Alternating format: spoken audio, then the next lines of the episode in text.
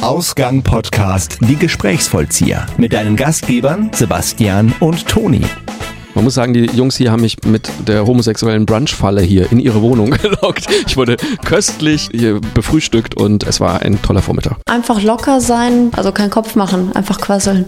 Es war ein schönes Gespräch gewesen.